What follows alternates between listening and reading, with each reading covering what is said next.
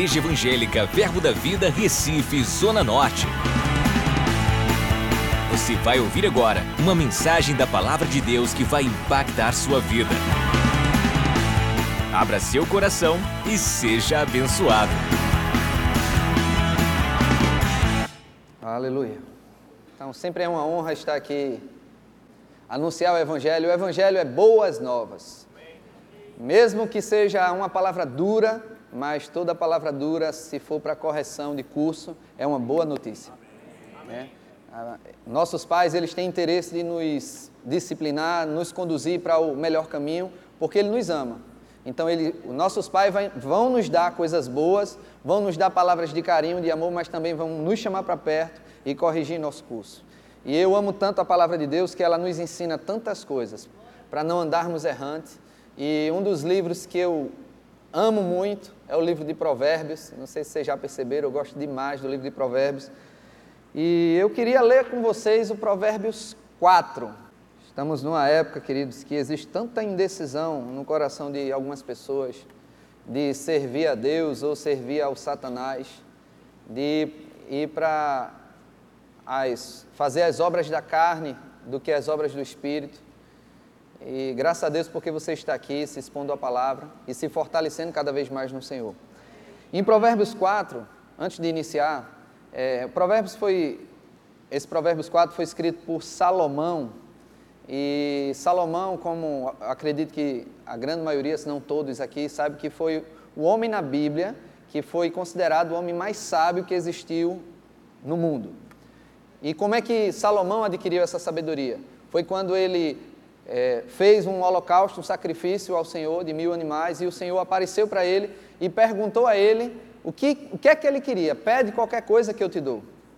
E Salomão, em vez de pedir riqueza, em vez de pedir é, honra, ao invés de pedir a, a morte dos inimigos dele, das pessoas que perseguem, ele pediu um coração compreensivo, sabedoria para poder julgar o povo, para poder conduzir o povo de Israel. E Deus disse: porque você pediu sabedoria, pediu um coração compreensivo, você vai ter a sabedoria e você também vai ter riqueza, honra. E nós podemos ver como foi a vida de Salomão, por causa da sabedoria dele, ele atraiu muitas coisas para o reino, conseguiu grandes riquezas. E vamos, só para dar um, uma base, em Provérbios 8, Provérbios 8 fala um pouco sobre sabedoria. Só para você ver a seriedade do que nós vamos falar hoje e o quanto nós podemos perder se não praticarmos a palavra de hoje. Olha em Provérbios capítulo 8. Eu estimulo a você a ler em sua casa todo o Provérbios capítulo 8. Nós vamos ver algum versículo, alguns versículos. No verso 1 diz assim: Não clama porventura a sabedoria e o entendimento não faz ouvir a sua voz? No cimo das alturas, junto ao caminho, nas encruzilhadas das veredas, ela se coloca junto às portas, à entrada da cidade, à entrada das portas, gritando: Ó oh, vós, outros, ó oh, homens, clamam, e a minha voz se dirige aos filhos dos homens. Entendei, ó simples, a prudência, e vós, nécios, entendei a sabedoria. E você vai descrevendo o que a sabedoria vai falando, e olha o que, olha o que ela diz. Verso 11. Porque melhor é a sabedoria do que joias. Diga comigo. Melhor é a sabedoria, do que dinheiro. Ainda diz mais aqui. E tudo que se deseja, nada se pode comparar com ela. Nada se pode comparar com a sabedoria. No verso 17, acompanha lá comigo. Isso é a sabedoria falando. Eu amo os que me amam, os que me procuram me acham. Verso 18. Riquezas e honra estão com quem? Esse comigo está falando quem? Com a? Bens duráveis e justiça. Então, quando chega a sabedoria na nossa vida, vai vir riquezas, honra, bens duráveis e justiça. Diga comigo: riquezas, honra, bens duráveis e justiça. Riquezas, honra, bens duráveis e justiça. Isso vem não por causa do, do teu choro, não por causa do nosso clamor, Senhor, por favor, faz isso, Senhor, você está vendo a minha situação. Se você encontrar sabedoria, tudo isso vai vir para a sua vida. E uma coisa inteligente nossa é nós não repelirmos a sabedoria. Porque se a gente repelir a sabedoria, o que é que vai acontecer? Riqueza vai-se embora. Mas, pastor Ricardo, eu só mandei embora a sabedoria. A riqueza foi junto? Foi. E a honra também? Também foi. Bem durável foi embora? Foi também. Justiça foi? Foi também. Porque estamos rejeitando a sabedoria.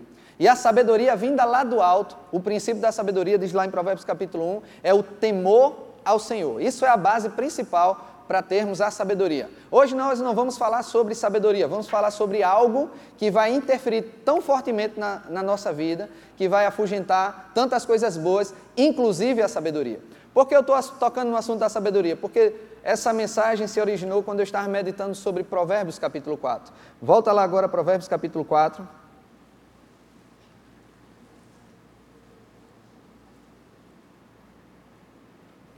No verso 1 diz assim: Ouvi, filhos, a instrução do Pai, e estai atentos para conhecerdes o entendimento. Porque vos dou boa doutrina.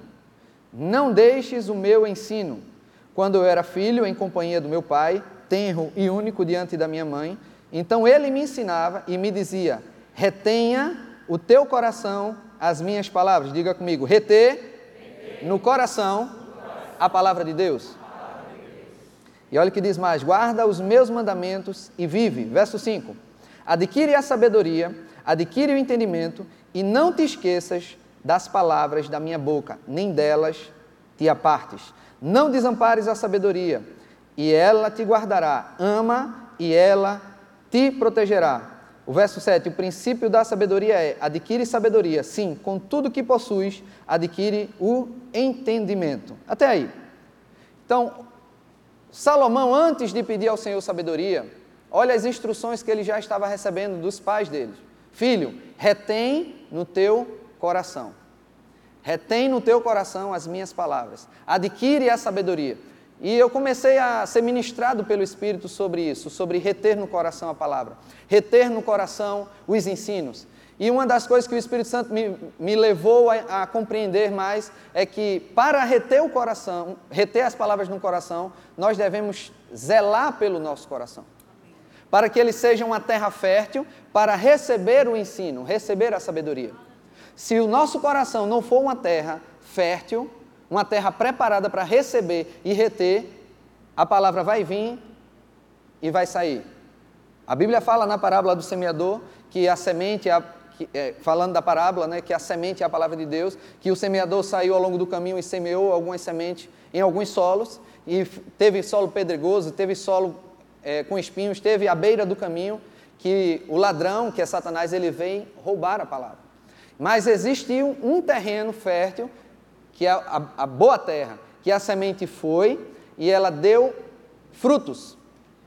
Então nós devemos preparar o nosso coração a ser um coração que, reter a, que, que retém a palavra de Deus, que retenha as instruções.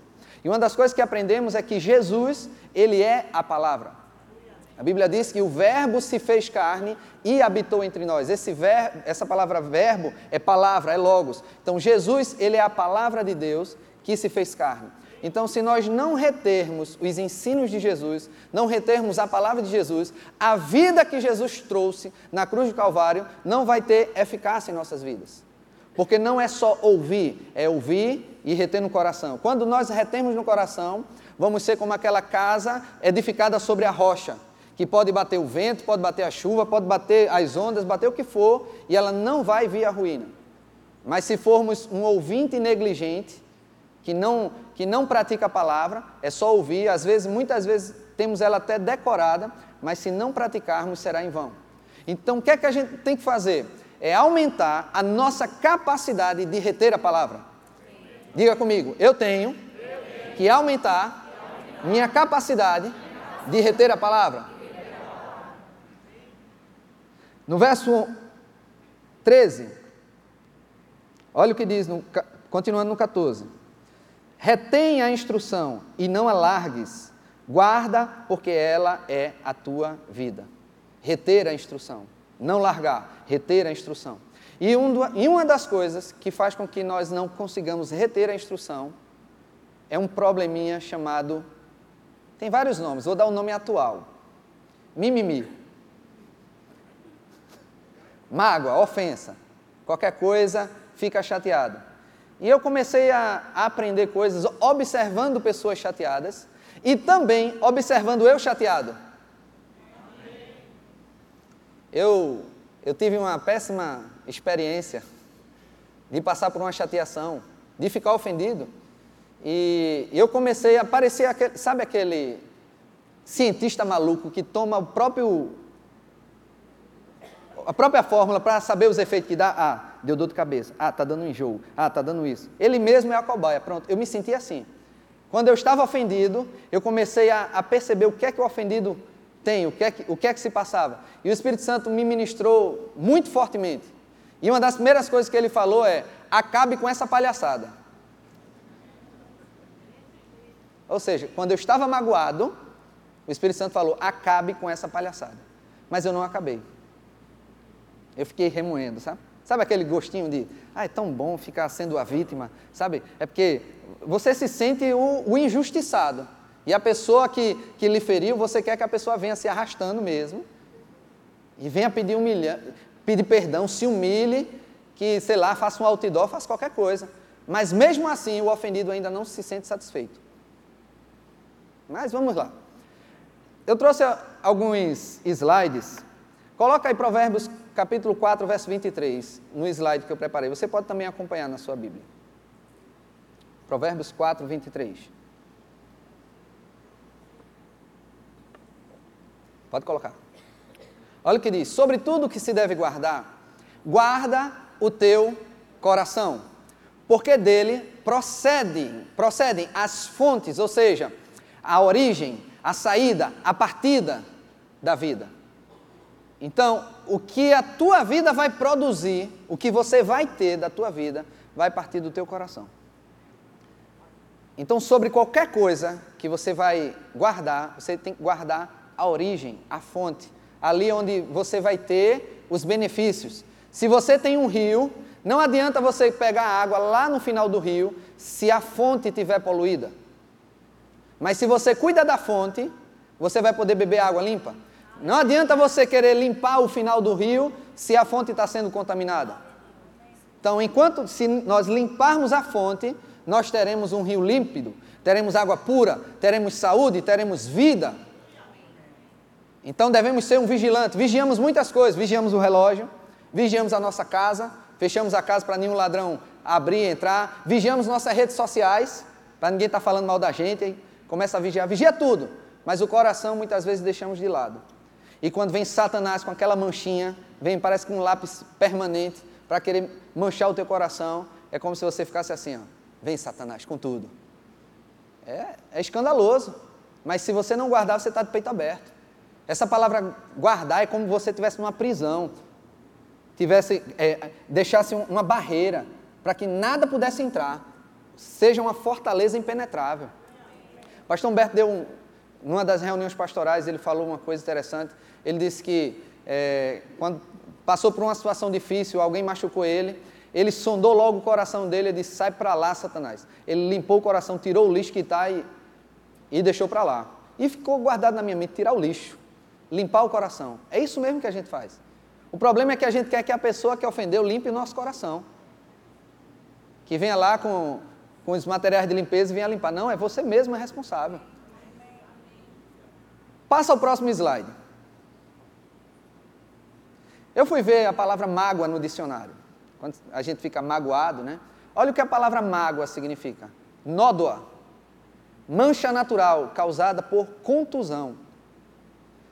Quando nódoa, a gente sabe que é aquela mancha na roupa. Então a gente está comendo algum, alguma comida, por exemplo, açaí, que deixa nódoa, né? outros, azeitona preta, Aí você tem que comer com todo cuidado para não deixar nódoa, não deixar uma mancha na nossa roupa. Quando nós batemos, tem, recebemos uma pancada forte, fica uma mágoa, fica aquela mancha, fica aquela marca, aquela mancha de uma contusão. E também se refere à impureza, mácula. E o que é mágoa? É aquela mancha que é deixada no coração por alguma ofensa. Alguém foi e bateu em você machucou você. Então o que acontece? Você fica magoado, fica com aquela nódoa no coração. Por que ficamos com nódoa no coração? porque não guardamos o coração direito. Mas, pastor, é porque você não passou pelo que eu passei. E nem quero. Também, vocês não passaram por muita coisa que eu passei. Eu não sei se eu faria melhor do que você está fazendo hoje. Mas uma coisa eu sei, o que a Bíblia fala é que não devemos tratar mal por mal, nem injúria por injúria. 1 Pedro capítulo 3, abre lá. Acredito que é no verso 8. 1 Pedro capítulo 3, verso 8.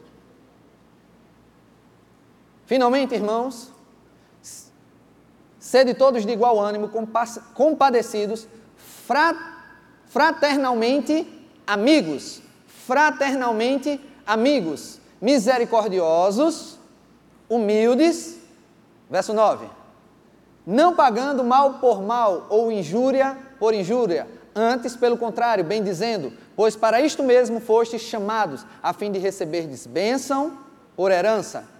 Diga comigo, eu fui chamado a pagar mal com o bem. Para isso eu fui chamado. E existe recompensa, queridos. Bênçãos por herança. Então devemos ter isso em mente, que toda pessoa que vier causar uma contusão em nossa vida, uma mágoa, uma mácula, deixar o nosso coração marcado, o que é que a gente tem que fazer? Não deixar com que isso aconteça. Qual o remédio que eu coloco para que essa mágoa desapareça? Perdão. Ah, é, é, simples assim o perdão? É, simples assim. Coloca o próximo slide. Tem um, um, umas frases de Kenneth Reagan no livro O Amor, o Caminho para a Vitória. Eu achei tão interessante que ele falou, o slide, Kenneth Reagan, isso.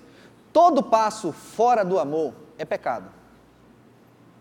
Se você toma passo que não está envolvido o amor, você está andando em pecado. A vida do cristão, o mandamento principal do cristão é amor. Se saímos do amor, estamos em pecado. E olha o que ele falou, que eu achei interessante. O primeiro assunto que você deve checar quando sua fé não funcionar, ou quando as coisas não funcionam, é a inclemência. Eu fui em dicionário saber o que é inclemência. É a disposição de não perdoar. Então, Kenneth Reagan estava com a sua vida ministerial. Se você conhece, lê os livros dele, você sabe que um homem de Deus operou muitos milagres, um homem de amor, um homem de fé, um homem de oração. E ele falou que quando a fé dele emperrava, não estava acontecendo, a primeira coisa que ele fazia é olhar a inclemência. Se ele estava faltando em andar em amor com alguém. Ou seja, se não estava guardando o coração. Se o coração não estava com mágoa, não estava com mácula. É, nós vamos ter o curso de oração aqui no Recife, começando em abril. E um dos livros, o pastor Edgley falou hoje pela manhã, um dos melhores livros que Kenneth Reagan escreveu sobre a oração é esse aqui, câmera 287. A arte da oração. Inclusive esse livro, ele está com um valor muito reduzido na livraria, ele está por apenas 10 reais, o preço dele, se não me engano, é 22 ou é 25. Ele está num, num valor muito promocional e se você não tem, eu estimulo você a adquirir rapidamente. Esse livro vai mudar a história da tua vida, vai mudar a tua vida de oração. E um dos capítulos nesse livro é o capítulo 7, Amor, um funda, o fundamento da oração bem-sucedida. Então, quer ter uma oração bem-sucedida, cuida do amor. A Bíblia diz em Gálatas 5, 6 que a fé ela atua pelo amor, ela opera pelo amor, ela funciona por causa do amor. Se nós queremos ser um homem ou mulher de fé, nós devemos saber que devemos andar em amor. Se não estivermos andando em amor, a nossa fé não opera. E a Bíblia diz que o justo viverá pela fé. A nossa vida como, como filho de Deus é uma vida de justo. E o justo deve viver pela fé. E para a fé funcionar, precisa ter essa base do amor operando. Só que o que é que Satanás vai fazer? Ele vai querer ele colocar um, uma maconha na sua frente para você se desviar. Você olha assim, não é nada. Bota um carnaval, pessoas dançando. Para alguns não é nada. Bota um vídeo pornográfico, aí você, não, já superei. Vai colocando situações, mas tem uma coisa que ele pega muito fácil as pessoas, que é justamente a ofensa, a mágoa. Porque estamos repletos de pessoas, a mágoa só vem através de pessoas que você se relaciona. Se você não se relaciona com alguém, está magoado, misericórdia. Ah, eu estou chateado com o presidente é, Obama. Digo, meu Deus do céu. Estou chateado com o Bolsonaro. Misericórdia. Agora, as pessoas que estão mais próximas de vocês são as pessoas que você vai estar mais suscetível a se chatear por ela, se chatear por causa dela. E, quando, e como é que vem a chateação? O primeiro base para a chateação se chama egoísmo. Não é o egoísmo da pessoa, mas o próprio. Porque a pessoa não fez aquilo que eu queria, então eu fiquei chateado.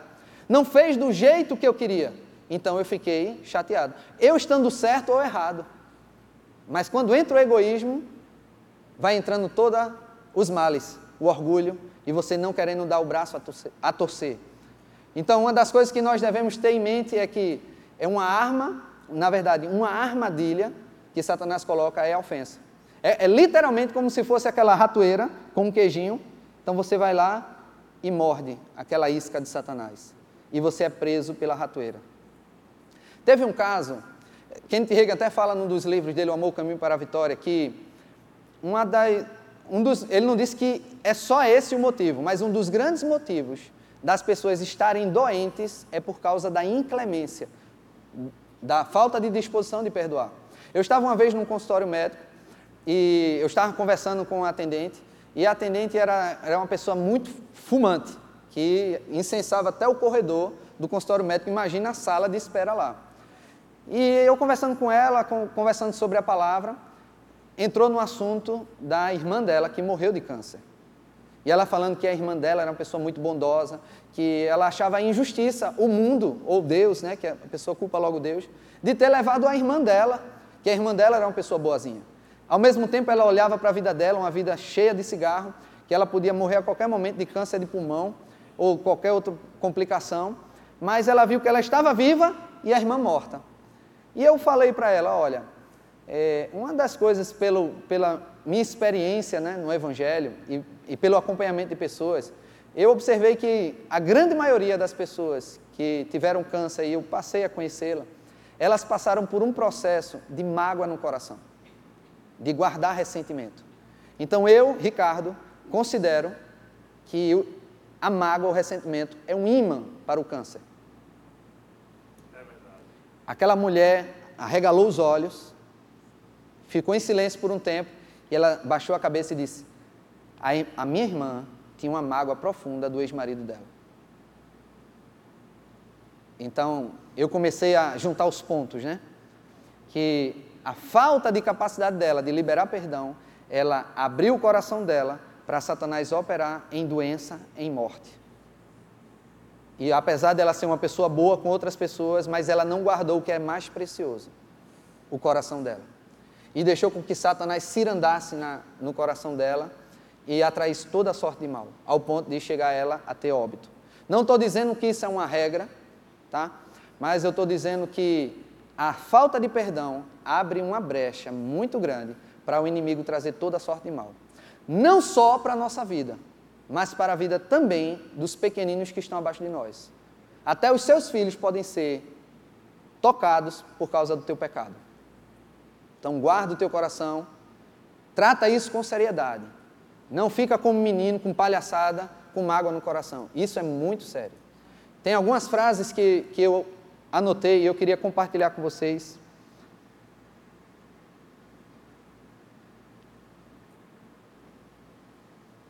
Pode colocar a primeira?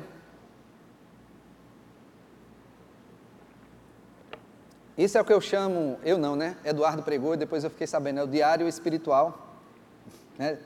Que quando o Espírito Santo vai falando, a gente vai anotando. E quando o Espírito Santo fala no meu coração, eu vou anotando algumas coisas para não esquecer. Uma das primeiras frase né, que eu anotei: o orgulho endurece a capacidade do coração de receber sabedoria. Então, se você está chateado, magoado com alguém, lembre-se que o seu coração ele vai estar endurecido para receber e reter a palavra. O orgulho é como um cimento jogado em uma terra fértil. Além de impedir a chegada de novas sementes, mata as recentemente plantadas e endurece as raízes que já existiam. Você pode ser uma bênção no seu casamento. Você pode ser uma bênção na sua igreja. Você pode ter gerado muitos frutos. Ter, sua árvore está tão grande Mas se você deixa entrar a mágoa, deixa entrar o orgulho, é como se você botasse cimento na sua terra. E você não consegue mais reter. Existem pessoas que passaram por essa igreja, foram tão transformadas, queridos. Mudaram completamente de vida. Mas a partir do momento que elas abriram o coração para receber mágoa, tapou as portas para o Espírito Santo ministrar. Então, tudo que a pessoa enxerga é pela ótica da mágoa, pela ótica da ofensa. Se você lembrar quando estava ofendido com alguém, vou dar um exemplo aqui, Joás me ofendeu. Então estou com raiva de Joás. Então eu chego na igreja e Joás está rindo com o Murilo, está rindo, ó, rindo agora. Aí diz, está rindo de mim. Ele está tirando onda com a minha cara. Eu começo a enxergar pela ótica da ofensa. Então tudo é potencializado. Eu fico mais sensível porque eu estou magoado. E eu pude perceber isso fazendo analogia com, com a situação física. Eu, no início do ano, eu sofri um grande acidente bicicletístico de bike, né? Eu estava mountain bike fazendo. É, fui, fui chamado por uma pessoa muito importante para poder a, faz, é, atender uma demanda urgente. Então eu fui rapidamente, peguei e já estava sonolento. E estava descendo uma ladeira com o celular na mão. Aí eu freiei porque estava muito rápido, só que foi o freio dianteiro. Aí já sabe, né? Culpa da ladeira. Culpa do celular. Culpa da bicicleta. Não, culpa minha. É porque a pessoa vítima gosta de botar a culpa em todo mundo, né? Até botar na culpa da pessoa que chamou, né? Ah, se ela não tivesse me chamado. Não, culpa tua. Quem mandou dirigir errado? Né? E, e eu só vi solo e couro no solo. Só que graças a Deus eu protegi o celular, olhei para ele, está inteiro. Porque o couro nasce de novo, né? Então já estava tranquilo. E eu pude perceber que eu fui magoado pelo chão. Eu não podia ter raiva do chão, porque o chão, bichinho, não tinha sentimento, coração. Eu tinha que ter raiva de quem, né? Então eu tive que não botar a culpa em ninguém, a culpa em mim mesmo e aprender a andar com as duas mãos no guidão, numa ladeira, então já desci essa ladeira várias vezes, guardei o celular e fui com a prudência. A Bíblia diz que a sabedoria habita com a prudência. Oh, coisa boa, eu fui cada vez mais sábio. Então, o que ocorreu? Eu tive uma escoriação aqui nessa, nessa região, né, e algumas leves em outras, outras partes, mas essa aqui foi a mais afetada, foi onde eu apoiei o corpo. E uma coisa que eu pude perceber é que aonde eu estava com a área magoada, era uma área que ninguém podia tocar. Se alguém encostasse, Ricardo, ai. Então, às vezes, quando a gente está magoado com alguém, ninguém pode tocar no assunto. Nem o nome da pessoa, quando chega, arranha dentro de você. Por quê? Essa é uma área sensível. Aí você fica deixando, colocando um remédio, claro, para poder melhorar. Mas chega um momento que tá aquela casquinha. Sabe aquela casquinha? E você acha, não, está tudo bem. Eu não guardo mágoa daquela pessoa, eu não estou ofendido com aquela pessoa. Mas quando você toca, fica aquele coceirinha gostosa, né? Você mexendo, você remoendo aquela mágoa, se sentindo aquela vítima, ah, coitadinho de mim, ah, a pessoa me ofendeu, ah, a pessoa me fez um mal. Isso é tão gostoso, queridos. É como uma, um, uma ferida seca. Você fica até tirando aquelas casquinhas, né? Não sei se só sou eu, mas quando tem a casquinha, o seu dedo vai lá, ó, fica querendo tirar. E você magoa de novo. Aí você espera de novo o tempo para ficar aquela casquinha. E aquela área fica sensível. Um vento, uma água, você sente mais. Eu sentia mais na área afetada do que na outra. Então o magoado, ele sente sensibilidade. Qualquer coisa para ele, um sorriso de alguém, ele sente e enxerga pelos olhos da mágoa. E o mais interessante é que as pessoas quando chegam a bater, se você tem um, um dedo dermitido, né? Esse nome? Como é o nome? O não, quebrado não, aquele não quebrou, não, luxado. Luxado é deslocado, torcido. Pronto. É quando era pequeno, desmenti o dedo, o dedo estava mentindo, né? Aí eu desmenti ele. Contusão no dedo, né? Pronto. Você, você deu uma topada valendo. E parece que aquele seu dedo midinho, que ele era assim, ele andou mais para o lado. Que onde você passa, você topa ele.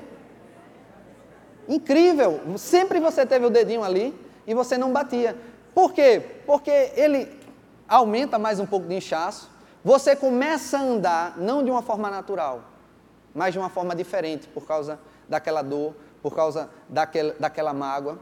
E quer queira ou quer não, você fica machucando ela mais ainda.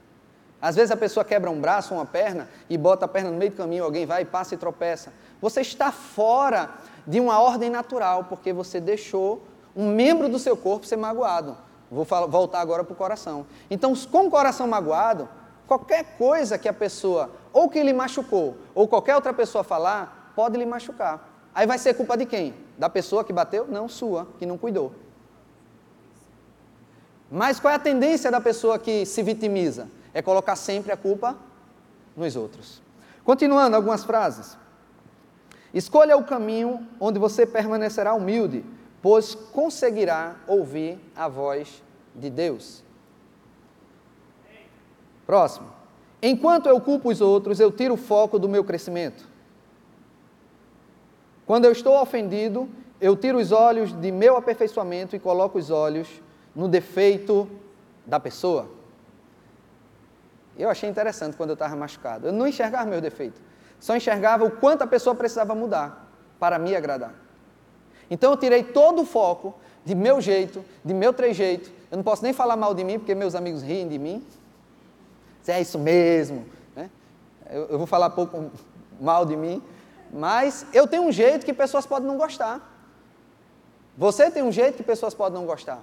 Mas o problema é que quando nós estamos ofendidos, achamos que estamos certo de qualquer jeito.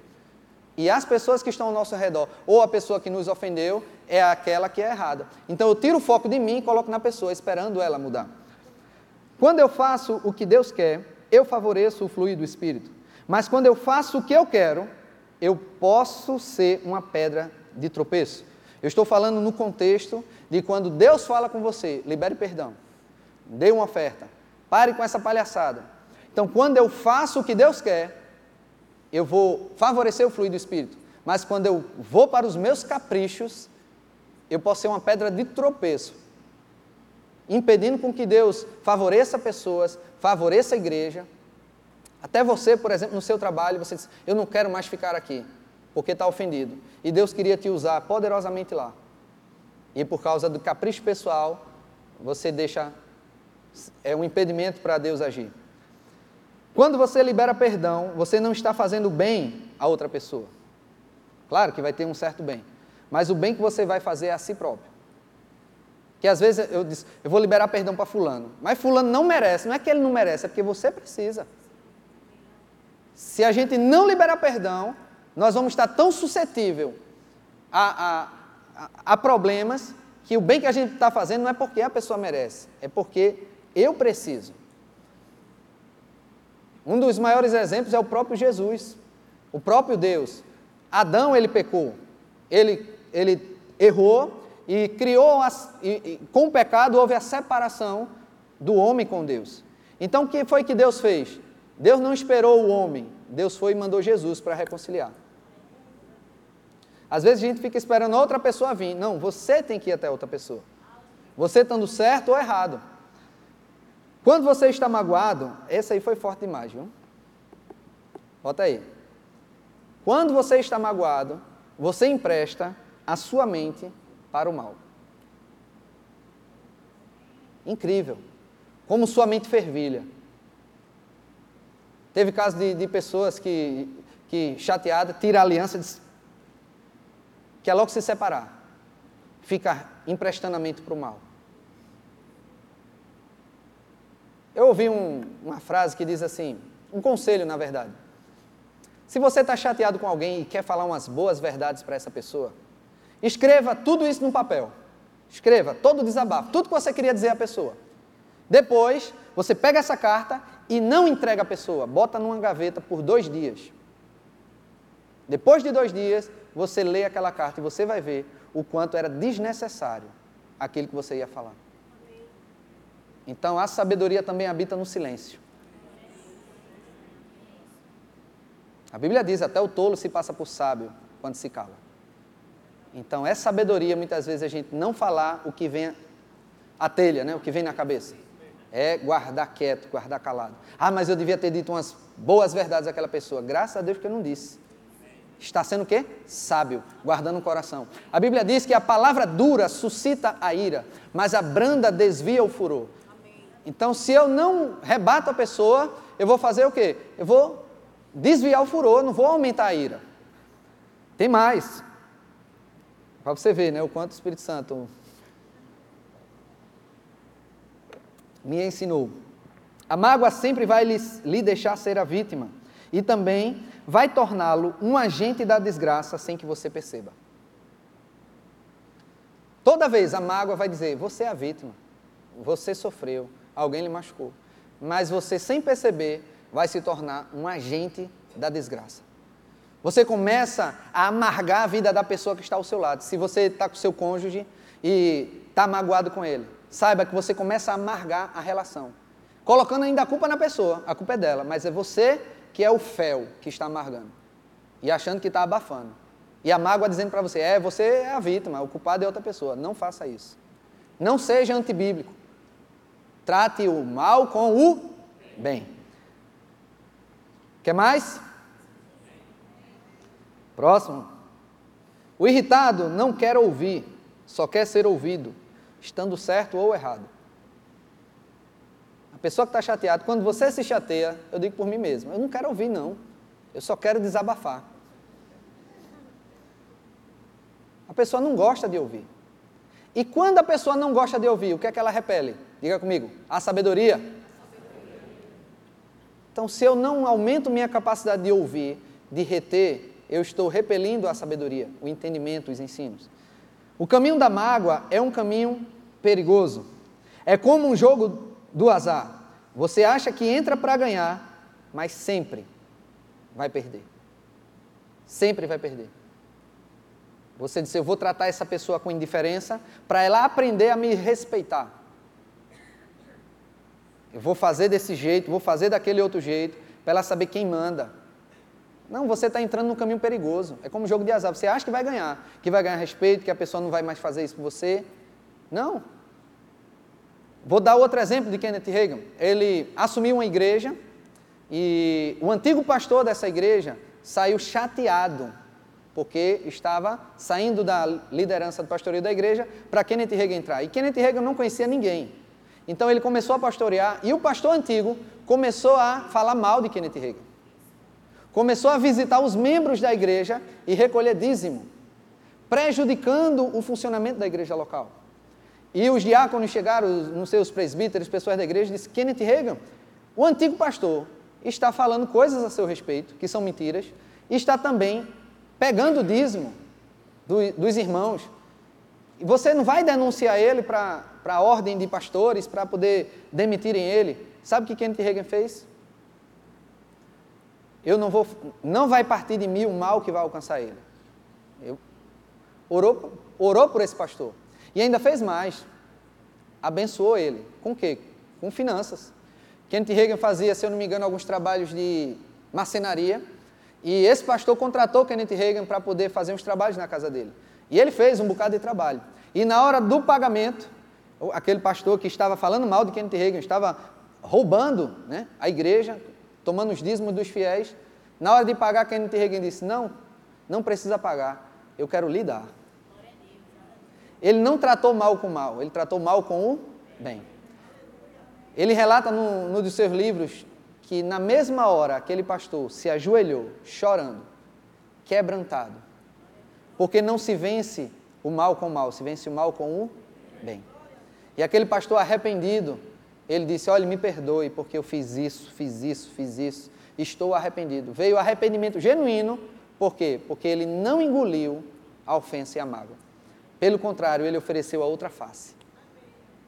E por causa dessa atitude de amor, desse desgaste que ele fez, de poder suportar, ele pôde restaurar o ministério do homem. Ele disse: Eu quero ir na sua igreja, Kent Reagan, para confessar o que eu fiz, para avisar o pessoal que, que você é um homem de Deus. E Kent Reagan deu a oportunidade a ele, ele pôde se retratar com as pessoas, e graças a Deus esse homem foi restaurado, começou a pastorear outra igreja. Mas se ele andasse pelo caminho da justiça, podemos dizer assim, né? Ah, o certo é isso, eu vou denunciar ele, ele é um miserável, ele é um desgraçado, ele vai ter que sofrer o dano. Mas ele não tomou esse caminho, porque o amor é o melhor caminho.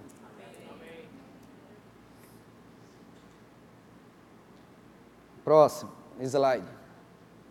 é aquilo que o Espírito Santo falou, né? Você está magoado, acabe logo com essa palhaçada. Eu deixei anotado. Você deve acabar logo com a mágoa para que as lembranças más não sobrescrevam as boas.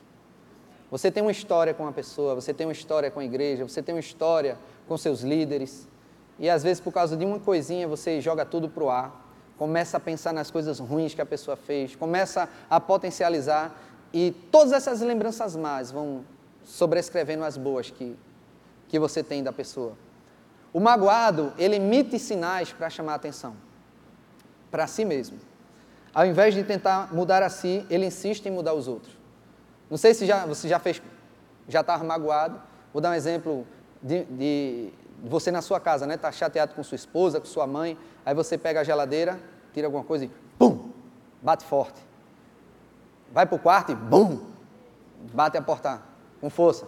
Vai estender uma roupa, vai de qualquer jeito para a pessoa saber que você está chateado. Ninguém vê que eu estou chateado. E começa a querer, a pessoa, tá tudo bem? Tá, tudo bem. Começa a querer emitir sinais para chamar atenção para si mesmo. Ô Ricardo, eu já fiz isso. Por isso que eu escrevi. O Espírito Santo me ensinou. Mas eu estava querendo mudar a pessoa. Querendo que a pessoa olhasse para mim para eu dizer: olha, você está errado nisso, está errado naquilo e errado naquilo outro. E eu? Então eu tiro o foco de mim mesmo para querer mudar as outras pessoas. Um dos estágios finais, né, eu não posso dizer que é o estágio final, mas um dos estágios finais da mágoa é a revolta. Você começa a ficar tão magoado que você chega a se revoltar. E isso oficializa uma nova jornada de um caminho errante. É um exemplo? Amizade a longo prazo. Aí você se magoa, você oficializa revoltando que nunca mais quer ser amigo da pessoa. Desfaz sociedade, pega a coisa sua que era que estava lá emprestada com a pessoa. No casamento você se divorcia, você sai de casa, sai cheio de mimimi. Ah, você sai de casa. Hum. Pega a mala, esperando que a pessoa venha rastejando. Aí a pessoa não vem atrás, aí você segura o seu orgulho, aí mantém, mantém, mantém, e a sua vida vai cada vez mais no caminho errante. Por que não acaba logo com a palhaçada? Quer sair de casa, fugir de casa? Não foge. Simplesmente libera perdão. Mas, pastor, eu não consigo liberar perdão, eu não sinto o desejo de liberar perdão. Eu vou lhe dizer um, algo que vai lhe ajudar bastante. Para perdoar, você não precisa sentir desejo. Porque perdão não é sentimento. Ah, eu estou sentindo uma vontade tão boa de perdoar agora. Ai, que sensação boa, vou te perdoar. Não, não vai acontecer isso não. Nem pense que vai acontecer. Então, pastor, como é que eu faço para perdoar? Perdão é decisão. Você decide. Ah, mas eu não estou com vontade. Mas eu decido. Você decide escovar os dentes por quê? Porque está com vontade. Porque você precisa, senão você vai ficar banguelo, cheio de cárie, vai gastar dinheiro com o dentista. Claro, vai ter alguns que gostam de escovar os dentes. Malu mesmo está na época, de dois anos, minha filhinha, de escovar os dentes. Incrível, né? Porque criança você força. Mas Malu está pedindo, papai, dente, dente, dente. Por quê? Porque a pasta é gostosinha. Aí eu estou entendendo por que ela quer ir escovar os dentes. É, é uma diversão para ela. É feito quando eu era pequeno, né? Tinha um amigo meu que ele era a condição financeira mais, mais elevada e o pai dele sempre levava ele de carro. E a gente só de ônibus. E ele, o sonho dele era andar de ônibus. Eu digo, ô oh, bichinho. Querendo a todo custo andar de ônibus. Eu, ô oh, meu filho, queria tanto que meu pai levasse carro todo dia no ar-condicionado, vê? Então o desejo de, de liberar perdão não vai vir. Você vai ter que decidir. Não é porque você você está sentindo que é bom, é porque você sabe que é bom. Deixa eu ver se tem mais. Tem. A mágoa só expõe a sua falta de sabedoria e a sua incapacidade de lidar com os sentimentos e com o próximo. Eu tomei isso para mim, querido. Se eu fico magoado, é porque eu estou incapaz de guardar o meu coração. Eu já dei esse exemplo, nós estamos em crescimento. Estamos em crescimento. Se, quando você era pequeno, você, alguém dava língua para você, você ficava chateado. Hoje, se alguém der língua para você, você deixa para lá. Então vai ter situações que alguma coisa pode lhe machucar, mas eu te digo, você pode superar isso. Você crescer por dentro. aumentar o amor e você vai aumentar a misericórdia. Agora, se aumentar o egoísmo, você vai aumentar a sua intolerância. A mágoa é uma lupa de aumento. O grupo de música, por favor. É uma lupa de aumento. Nunca o que fizeram de mal para você é tão grande quanto a mágoa lhe relata. Se você está magoado, saiba que dois dias depois, tenta explicar à pessoa qual foi o motivo da mágoa, você vai sentir vergonha. Porque na hora que você estava chateado, parecia uma lupa, tudo era grande. Eu não vou nem dizer para você o que eu estava magoado, que eu, que eu fiquei magoado, porque me faz vergonha. Eu digo, pastor Ricardo, foi por causa dessa besteira. Foi. Mas na hora parecia algo grande, parecia o coronavírus da China. Sério? Era muito grande o problema para mim. Por quê? Porque a mágoa trouxe essa lupa de aumento. E eu comecei a andar em egoísmo. Não andar no que Deus quer para mim, mas andar no que eu queria. E tem uma frase do pastor Humberto. Coloca ela aí. Não negocie a bênção e a vida por um capricho seu. Não negocie. Você tem um capricho de ser mimado, de fazer as coisas que você quer, de estar do seu jeito. Não negocie isso. E perder a bênção. Abre, por favor, em 1 Coríntios, capítulo 1.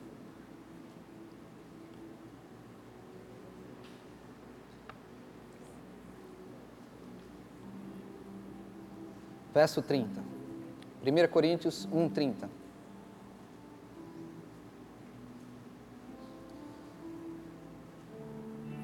Aqui está falando dos valores de Cristo. Diz assim: Mas vós sois dele. Diga, eu sou de Cristo. Eu sou de Cristo. Mas vós sois dele em Cristo Jesus, o qual se nos tornou, da parte de Deus, sabedoria e justiça e santificação e redenção. Sabedoria, justiça, santificação e redenção. Queridos, tudo isso, para entrar na nossa vida, tem uma porta. Não é a porta da religião. Ah, eu vim para o Verbo Zona Norte e eu sou da religião evangélica, sou crente verbiano, aí eu vou ter isso. Não. A porta de entrada disso é o coração. A Bíblia diz que quando nós confessamos a Jesus como Senhor, e o nosso coração crê que Ele ressuscitou dentre os mortos, com a boca nós fazemos confissão a respeito da salvação. E com o coração se crê para a justiça. Então é necessário, a boca, ela está envolvida com o coração. A fé para atuar, para operar. Se disseres a este monte, está lá em Marcos 11, 23, ergue-te e lança-te no mar, e não duvidar no seu coração, mas crê que se fará o que diz, será assim com ele. Existem muitas pessoas que não recebem a fé não funciona porque ela se sente condenada, porque o coração fica ali, manchado. Mas existe solução para isso. Qual é a solução, pastor? É eu passar sete dias de jejum, lendo sete capítulos da Bíblia? É eu tomando a Santa Ceia para me limpar? Não. É só se arrepender. É um caminho tão rápido. Quando você faz isso de coração, você se arrepende, Deus ele é fiel e justo para nos purificar de toda injustiça e limpar todo o erro que está na nossa vida. É simplesmente nós confessarmos nosso pecado e de coração nos arrependermos. Então, se você hoje entendeu e compreendeu essa palavra, e se existe alguma mágoa, eu não vou chamar você aqui para frente se você está com mágoa de alguém. Eu queria somente que você tomasse coragem de sair dessa palhaçada mesmo. Eu vou usar a palavra que o Espírito Santo falou para mim. Talvez para você ele fosse bem mais bonzinho. Olha, bichinho, não faça isso mais não. Mas para mim ele teve que ser duro. De parar com essa palhaçada. E o pastor Humberto falou uma coisa: orgulho é como fosse barba. Você tem que fazer todo dia.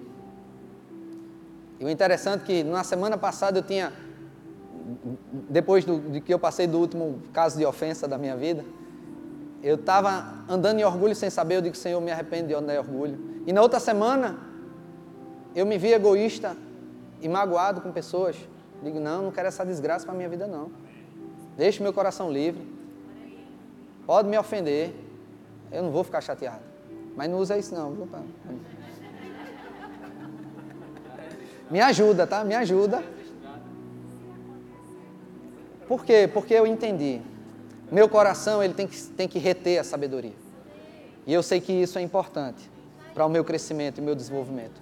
Eu não quero que minha vida de oração seja impedida por causa de uma mágoa, uma amargura. Eu não quero que meu corpo sofra com doença. Então feche teus olhos, eu quero fazer uma oração. Pai, nós queremos expor o nosso coração.